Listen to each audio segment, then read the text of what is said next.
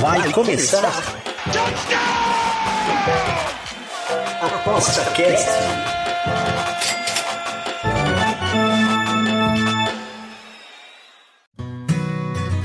O ApostaCast é o podcast semanal do Aposta 10. Os melhores conteúdos, dicas e entrevistas para te deixar craque nas apostas.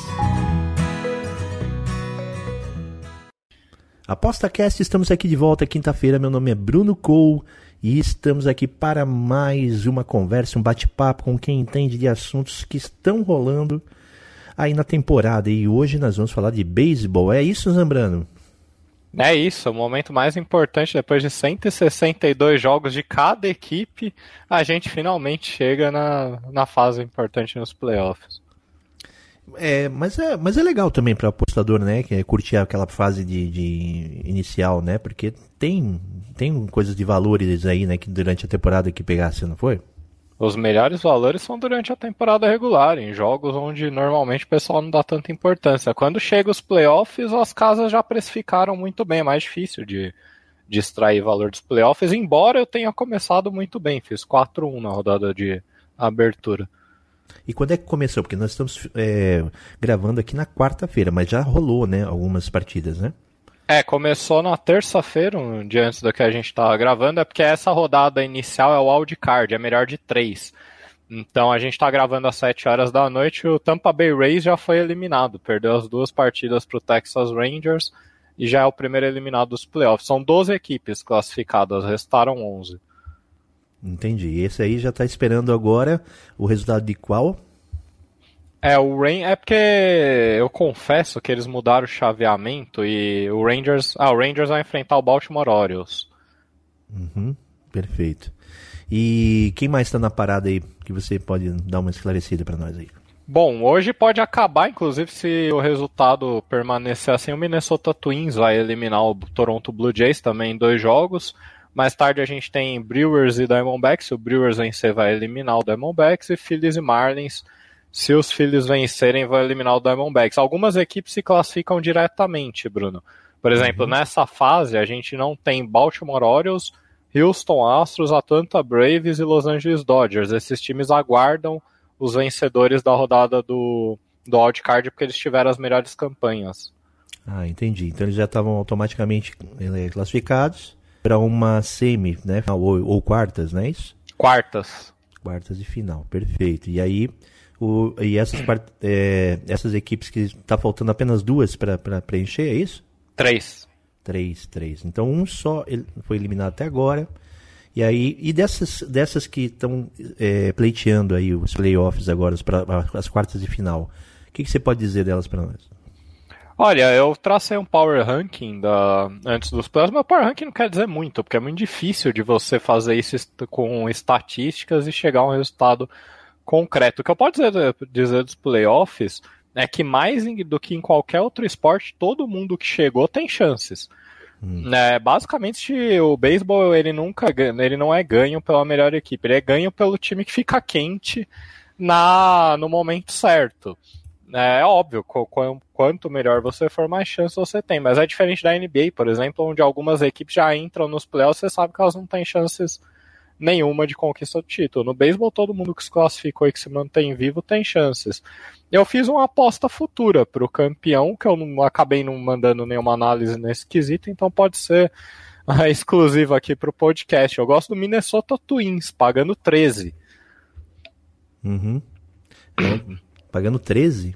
Caramba. É, o Twins não é tido como, como um dos favoritos. Ele, na verdade, ganhou a divisão dele, mas com recorde inferior a alguma das equipes que classificaram por wildcard. Por exemplo, o Toronto Blue Jays, que é o confronto deles nessa fase. O Blue Jays ganhou duas partidas a mais do que os Twins na temporada regular. No entanto, enquanto as pessoas entendem que os Twins como um todo não foram tão fortes quanto às melhores equipes, os Twins cresceram no momento certo da temporada. Nos dois últimos meses, eles tiveram um dos melhores bullpens da liga, uma das melhores rotações e um dos melhores ataques. Então, entrando nos playoffs, meu power ranking foi uma grande surpresa ter colocado o Twins em primeiro. É, e entrando nos playoffs, eu acho que eles são o time mais subestimado da liga. Ninguém, ninguém dá muita atenção para Minnesota, não é um time chamativo. Entendi. Uh, é, tem algum um destaque aí dessa temporada aí de jogador? Ah, de jogador tem vários. O Shohei Otani que não vai para os playoffs. O beisebol é legal porque o Los Angeles Angels ele tem dois dos maiores jogadores da história do beisebol. O Shohei Otani e o Mike Trout. E eles não vão para os playoffs há sete anos. Ou uhum. seja, o beisebol conta mais o time do que jogadores específicos. É, a gente tem destaque de equipe. O Atlanta Braves foi completamente dominante na temporada regular, ganhou 104 jogos, a maior marca dessa temporada. Tiveram de longe o maior diferencial de corridas, 231. No entanto, eles não estão tão altos no meu power ranking porque os playoffs são diferentes. É, os Braves ganharam através de um forte ataque. Aqui você precisa de um conjunto. Na rotação de Atlanta é meio suspeita. Ela não pode não ser tão forte quanto a rotação de outras equipes. Mas o destaque é isso. Destaques individuais tem vários de jogadores em várias posições. Então... Entendi. E uh, o que, que a gente pode também esperar aí, por exemplo, aí dos quatro, entre os quatro ali, quem é que vai se dar melhor, aqueles que já, já chegaram lá? É, os Braves são de longe considerados os favoritos, mas novamente ressaltando que não costuma dar lógica nos playoffs do beisebol. Os outros são fortes também. O Baltimore Orioles um pouco menos. O Baltimore Orioles ele é o querido da galera, porque é, o pessoal acha que as casas erram a precificação dos Orioles. Os Orioles constantemente foram underdogs e eles tiveram a melhor campanha da Liga Americana.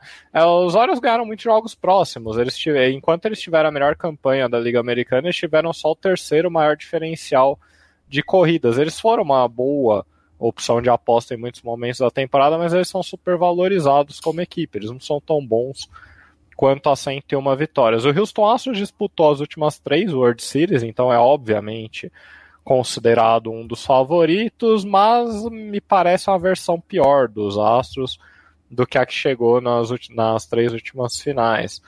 Então eu tenho tendência a achar que os times que avançarem do wildcard vão fazer frente a essas quatro equipes que se classificaram diretamente. Eu não espero um domínio tão grande dos times que, que obtiveram as melhores campanhas tiveram a vaga direta, não. É, é, tem uma diferença entre o pessoal que está descansando agora, porque está esperando, né? Deve estar tá treinando, descansando, né?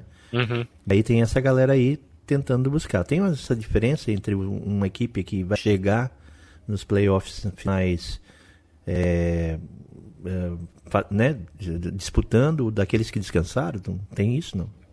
Tem, mas ela é reduzida em comparação à NFL, por exemplo. Descanso na NFL é muito valioso. É um esporte muito físico, então ele é muito bem-vindo. Na NBA depende do, da intensidade do descanso, porque o basquete é um jogo de repetição, né? Quando você fica muito tempo parado, você tende a não voltar bem também. Algum descanso também é, é, é bem recebido. No beisebol é menos do que nos outros dois. Agora você tem o fator viagem. É, as séries vão acabar amanhã, os que forem para o terceiro jogo. Começa no sábado, na segunda fase dos playoffs. Se você tem um time se deslocando numa um, um grande deslocamento, isso vai interferir. E também interfere no uso dos arremessadores. Por exemplo, se amanhã a gente tiver um jogo 3 e os times queimarem bullpen, usarem os arremessadores reservas por muitas entradas, eles vão estar indisponíveis para o jogo 1. Então é mais para o primeiro jogo que essa que os times que descansaram têm uma vantagem. Depois tende a ser bem parelho. Uhum. Fator casa tem alguma influência nesse, nesse...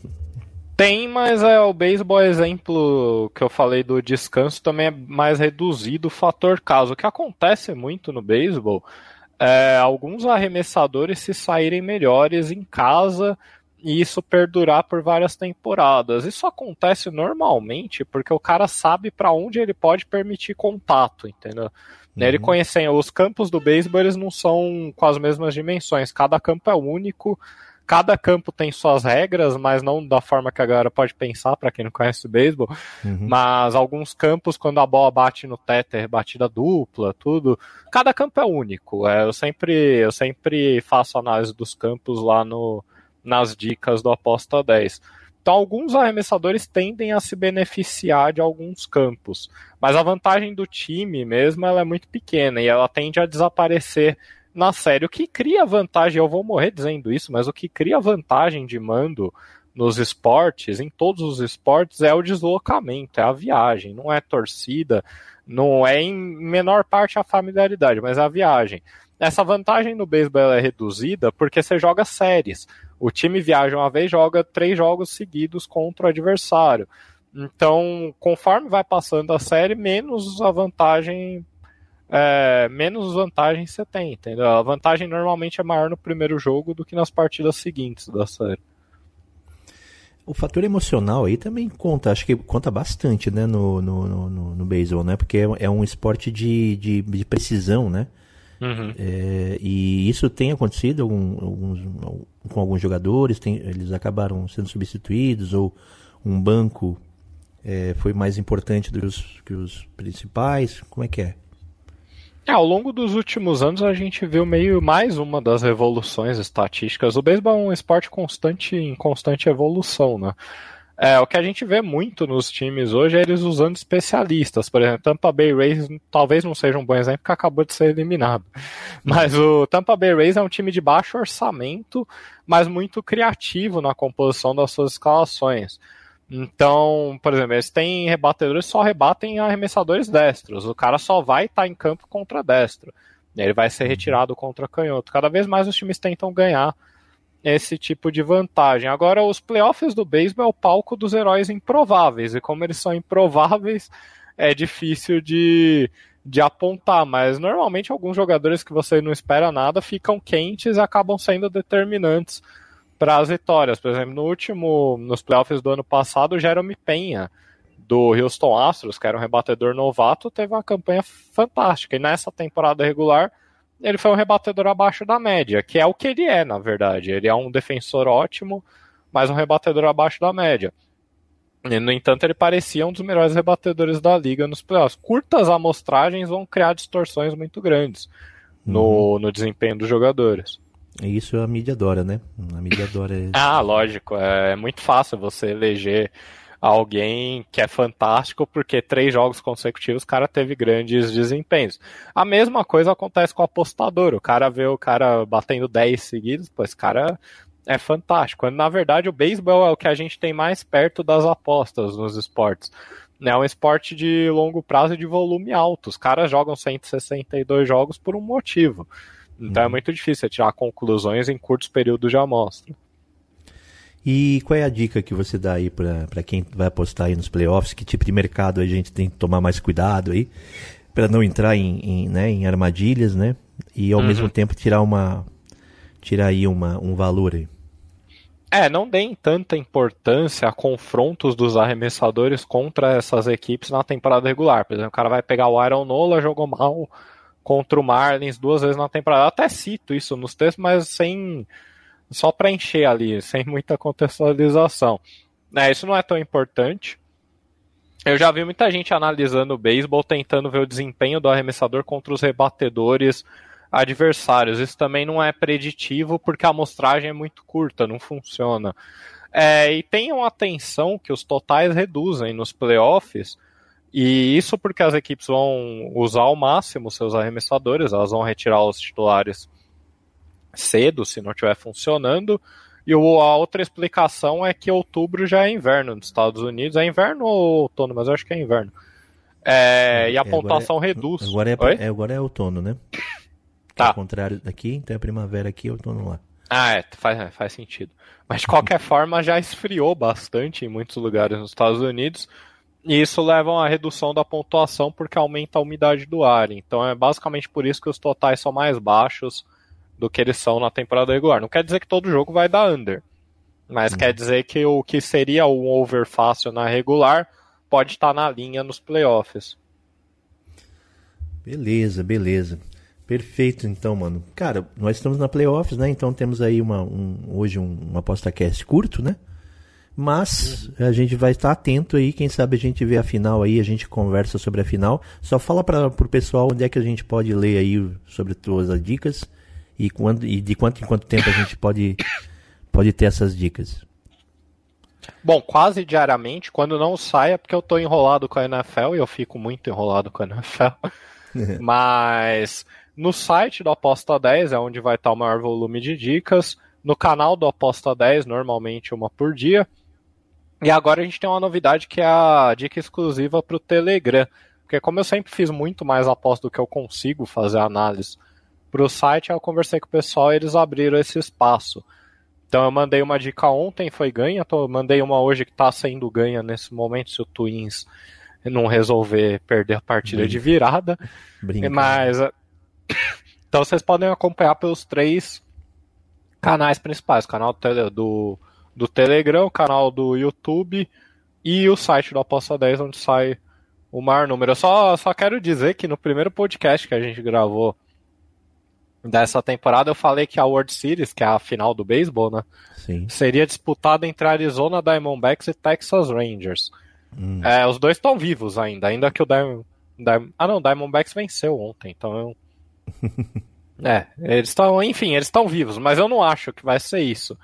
Mas eu acertei que seriam surpresas. Ninguém apontava Rangers e Diamondbacks como equipes fortes antes da temporada regular. Eu sabia, eu imaginava que eles melhorariam, melhoraram o suficiente para chegar nos playoffs.